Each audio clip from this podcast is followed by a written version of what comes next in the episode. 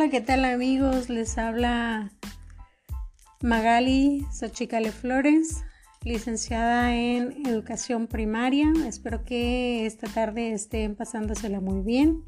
Muy buenos días, tardes o noches, dependiendo de la hora en la cual me escuches.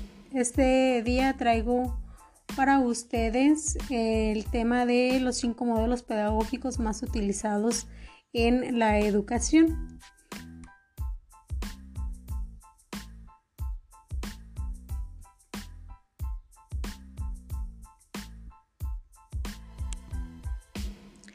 Tener un modelo pedagógico permite no solo tener una explicación referida a la educación, sino también elaborar una serie de pautas que nos lleven a educar y potenciar determinados aspectos en función del tipo de modelo elegido.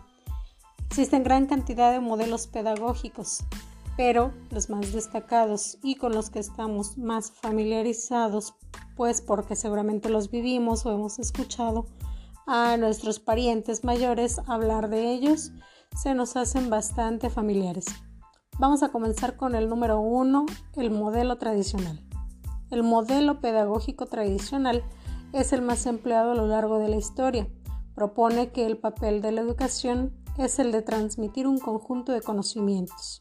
En esta relación entre alumno y docente y contenido, el estudiante es únicamente un recipiente pasivo absorbiendo los contenidos que el educador vierte sobre él. El rol protagonista recae sobre el docente, quien es el agente activo del proceso de enseñanza-aprendizaje. Este tipo de modelo propone una metodología basada en la retención memorística de la información a partir de la repetición continuada de tareas y sin precisar de un ajuste que permita la otorgación de un sentido al material aprendido. Asimismo, se evaluará el nivel de logro de los aprendizajes a través del producto del proceso educativo, calificando al alumno en función de que sea capaz de replicar la información transmitida. Se le da una elevada importancia al concepto de, disciplina, siendo el docente también la máxima figura de autoridad. Y el conocimiento se transmite sin espíritu crítico y aceptando lo transmitido como verdad absoluta se basa en la imitación y el desarrollo ético y moral. A continuación, el modelo pedagógico número 2, el modelo conductista. El modelo pedagógico conductista considera también que el papel de la educación es la retransmisión de saberes, viéndola como una manera de generar la acumulación de aprendizajes. Se basa en el paradigma conductista, vertiente operante en el cual refiere a que todo estímulo refiere a una respuesta y la repetición de esta se ve determinada por las posibles consecuencias de dicha respuesta. A nivel educativo lo que pretende es el aprendizaje por modelamiento de la conducta, fijando la información a través del refuerzo. El rol del alumno bajo este modelo pedagógico es pasivo.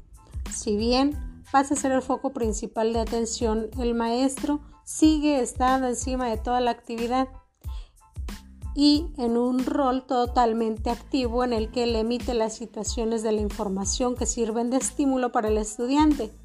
Abunda en este proceso o en este modelo el uso de metodología memorística, imitativo, observacional. Los procedimientos técnicos y las destrezas son la ferviente o el ferviente aprendizaje sobre este modelo, que a un nivel procedimental se considera como el aprendizaje como cambio de conducta. Se trabaja a partir de una evaluación sumativa en la cual se tienen en cuenta los niveles de conducta esperada y el análisis de los productos elaborados a lo largo de la evaluación, por ejemplo, las pruebas, eh, los exámenes y todo tipo de registro académico que nos permita tener ponderaciones o calificaciones. Ahora tenemos el modelo número 3. Este modelo pedagógico del que les voy a hablar se llama el modelo romántico naturalista experiencial.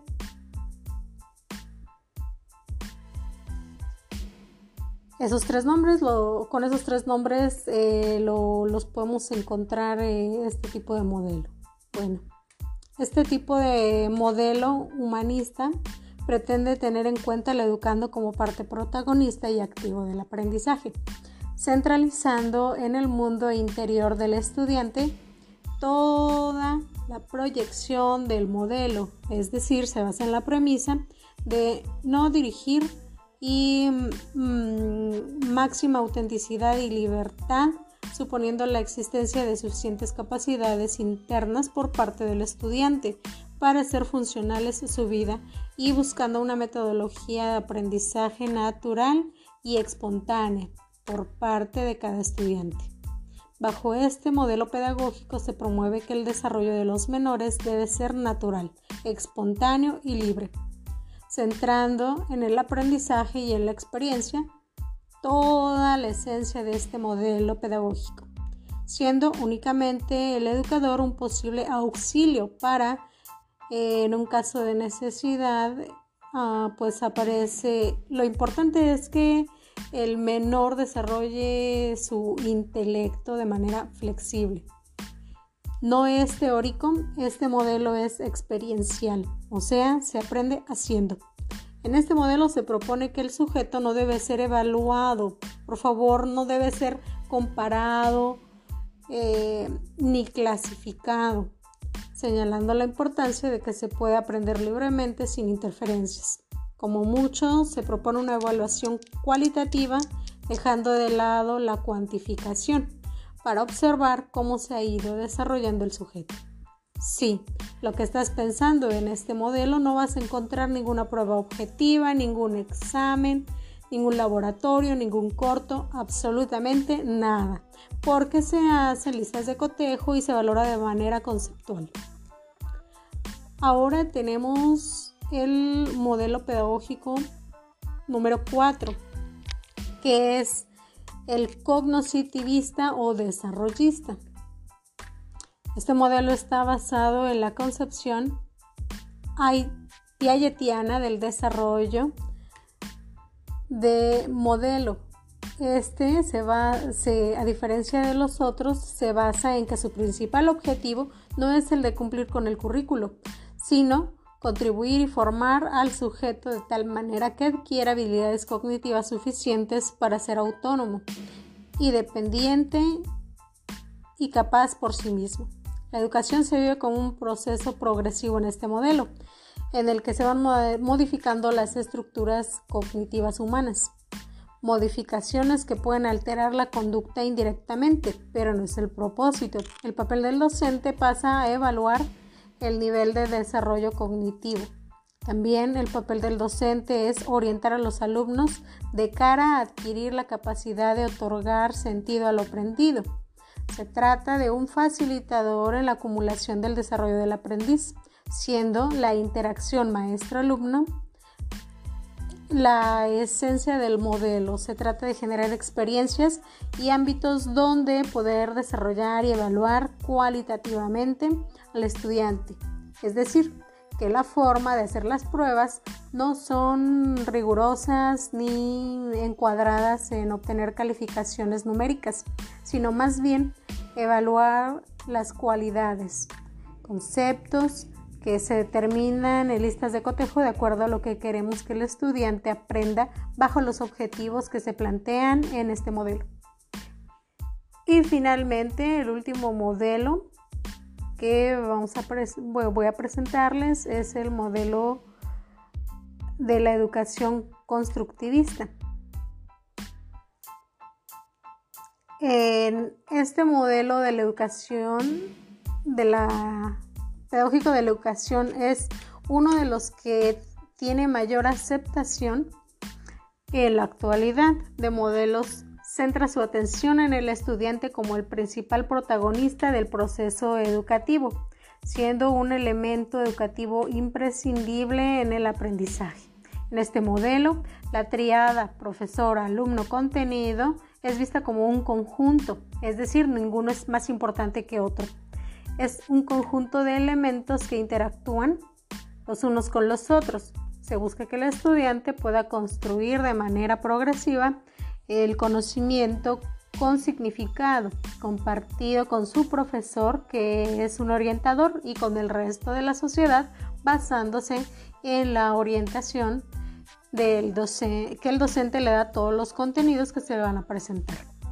Es entonces un modelo que trata de optimizar al máximo las posibles capacidades del estudiante, de tal manera que se acerque a su máximo nivel potencial. Y pretendemos como fin último en este modelo que el estudiante se convierta en un investigador educativo. Todo aquello que no lo sabe, lo busca, lo encuentra y lo asimila. Aquí están, les he mostrado, como han escuchado, los cinco modelos pedagógicos más utilizados en la educación. Hemos, el ser humano hemos, ha ido y hemos ido avanzando y evolucionando en, todos estos modelos. Los cinco modelos están más relacionados, eh, los, los, primeros modelos que, de los que hablamos fueron eh, los que utilizaron pues mucho más nuestros antepasados, nuestros padres y ahora nosotros ya fuimos de las generaciones a partir de hace 30 años a la fecha, a la fecha, perdón, generaciones formadas con los últimos dos modelos que te presenté.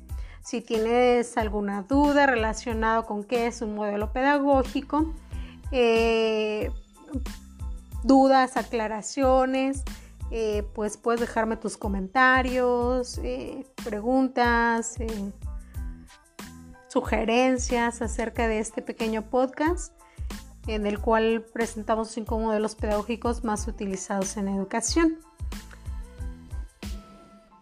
Espero que les sirva de apoyo. traté de hacerlo lo más breve posible para sintetizar lo más importante y pues nada, eso es todo amigos. Mm, pasen un excelente día y nos vemos pronto.